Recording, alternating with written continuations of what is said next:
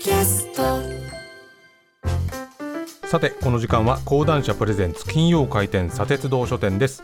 えー、講談社から刊行された書籍の中から私武田砂鉄が本を選んで内容を読み解きながらああだこうだ考えてみようという企画でございます。今週は講談社現代新書からこれまでも何回も紹介してきたシリーズ現代新書ハンドレッドシリーズから桑瀬正次郎さんの今を生きる思想ジャン・ジャック・ルソー今ここを問い直すを紹介していきます。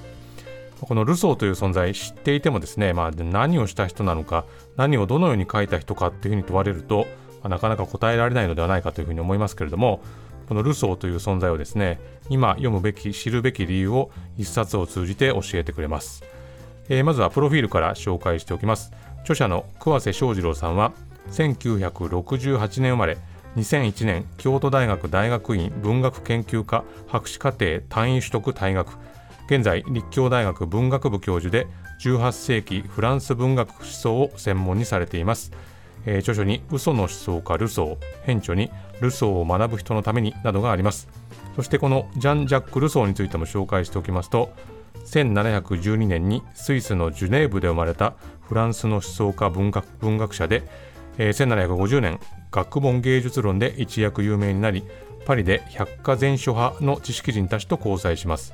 1755年に人間不平等起源論政治経済論を出版し文人としての地位を確立するも社交界に馴染むことができずパリを離れます。その後1761年に執筆した小説「新エロイーズ」はベストセラーとなり1762年に社会契約論とエミールを出版するもジュネーブ政府により両書を発売禁止処分とされてしまいます、えー、1770年に自伝告白を出版。1778年未完の孤独な散歩者の無双を残して休止をしてしまいます。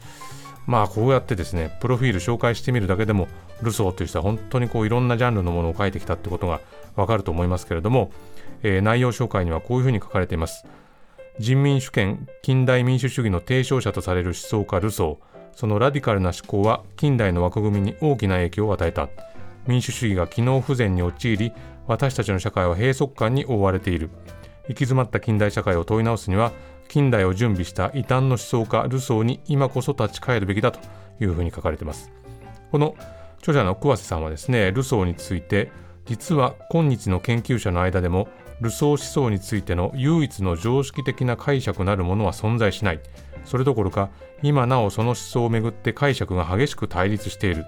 ルソーという人物をどう評価すべきかその著作をどう読むべきか。これは彼が270年ほど前にフランスの知識人会に華々しく登場して以来現在に至るまで続いている問いなのだ。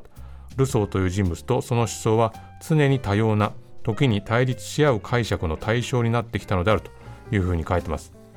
で今回のですね本のサブタイトルが今ここを問い直すということになってますけれどもなぜこう今改めて問い直したいのかについてはこういうふうに書かれてます。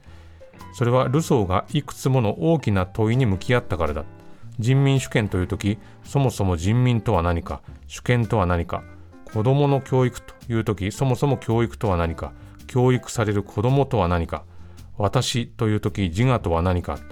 これだけではないと。政治とは何か自由とは何か不平等とは何か愛とは何か欲望とは何か性とは何か学問とは何かアートとは何か言語とは何か幸福とは何かあまりにも大きすぎるために自明のこととして私たちが問い直すことを避けているようなテーマばかりだということを書いてます。まあ、確かに今列挙したものっていうのは、まあ、それが何かっていうのは分かってはいるけれどもそれについて説明してみなさいっていうふうに言われると、まあ、なかなかこう端的な説明ができないものばかりでともすればとてもこうチープな説明で片付けられてしまうものでもあると、まあ、大きな問いからですね避けずに向き合った人の言葉というのは、まあ、だからこそどんな時代でも有効であるんだということを言っています。このルソー自身はですね、子供の頃から音楽、文学、学問への関心を高めていって、いろんなことをこう独学で身につけようとしたそうなんですね。でその上でルソーが多くの自伝的著作と呼ばれる作品を書いていて、まあ、自らの性と作品と思想のつながりについての著作を重ねているとそれでいて、まあ、読めば読むほど新たな問いが見つかるような作りになっていてまあ、結果的に無数の解釈が生まれる状態が続いているということを書いてます。この桑瀬さんは政治発信のルール、つまりゲームの規則、例えば今なら SNS を駆使したセルフプロモーションデジタルマーケティング新人向けの表彰による権威づけこういったルールを完全に受け入れ読まれることによって自分に最大の利益をもたらし得る人々に向けて書き始めたとこういうことを書いてるんですね。でこのルソーの名を一躍広く知らしめたのが学問芸術論という本でこれがどういう本かと言いますと学問に没頭し啓蒙の社会に暮らしているにもかかわらず学問芸術贅沢な暮らしを批判するという論文でこれ冒頭部分からなかなか挑発的な書き出しなんですね。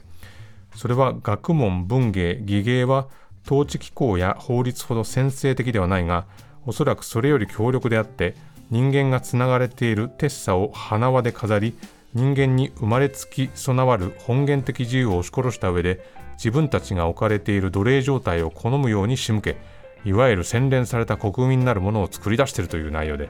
まあ、なんだかすごいですよね。まあ、ここで言ってるのはですね学問文芸技芸が、人間が本来あるべき自己の本質を失った状態を招くんじゃないかとそういう状態が生まれてしまうのではないかということで、まあ、学問とか文芸っていうものはですね本来は人間を自由にするものであるはずなのにそうはなっていないとむしろこう自由を制限するものになってるんじゃないかと、まあ、これは確かにどんな時代にも問いかけられるべきであること、まあ、そうなんじゃないかなというふうに思うわけですね。まあ、次に知られているルソーの作品として人間不不平等起源論という作品あるんですけれどもここではまとても大きな問題人間とは何かというのに迫ってましてこれ桑瀬さんの原稿から引用しますと今ここにある人間を理解するためにはどのような理由経緯歴史で今あるような存在になったのかを理解することが不可欠だと説かれるというふうに書いてます、まあ、人間の自然状態っていうのがどういう状態なのかまあ、どのような可能性が用意されているのかっていうのを問いかけていくわけですね。まあ、そして自分をどう改革すべきなのかっていうのを見つけていくと。まあ、ちょっとこう抽象的に感じられるかもしれませんけれども、まあ、どういう時代にも普遍的な問いとして残っているものを、まあ、ずっと考え続けてきた人っていうことも言えますし、まあ、だからこそルソーの作品というのは読まれ続けているということなんだろうというふうに思います。この本の帯の裏側にだ裏側にはですね大きく常識を疑い自由に思考せよっていうふうに書いてあるんですね。まあ、ここまで紹介してない作品についても例えば「新エロイーズ」という作品については性ジェンダーを問い直す社会契約論についてはどうすれば国家は正当に設立されるかエミールという作品については壮大な教育論か女性蔑視の親玉かと書かれています。まあ、とにかくいろんな常識を揺さぶったのがルソーだったということが書かれているわけですね。でこの常識っていうのはまあ、どんな時代にも規範ルールとして自分たちの目の前に立ちはだかっているもので、まあ、その常識をま疑ってですね解体をしてこう自分が動きやすくなるために乗り越えていくっていうのはこれは普遍的な課題であるわけですけれども、まあ、その辺りをルソーは問い続けたんじゃないかと、ま、これは自分が今回この本を読んで感じたところなんで、まあ、読む人それぞれによって出てくる答えというのは違うと思うんですけれども、まあ、これは本当に読まれ方によって出てくる答え考え方が違うというものですね。で桑瀬さんはですね終わりにの書き出しをそれにしてもなんと奇妙な人物であることかっていうふうに書いてるんですね。まあ、その奇妙さをその時々の人々が、まあ、新たに読み直す面白さがあるということを説いてるんですね。まあ、ルソーの作品は自由に思考せよとそのためには自由な思考とは何かを考えよと促してくると、まあ、そういうふうに書いてるわけなんですね。